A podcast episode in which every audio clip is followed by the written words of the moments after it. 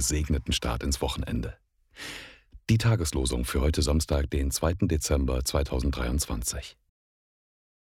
Herr, sei mir gnädig, denn mir ist Angst. Psalm 31, Vers 10.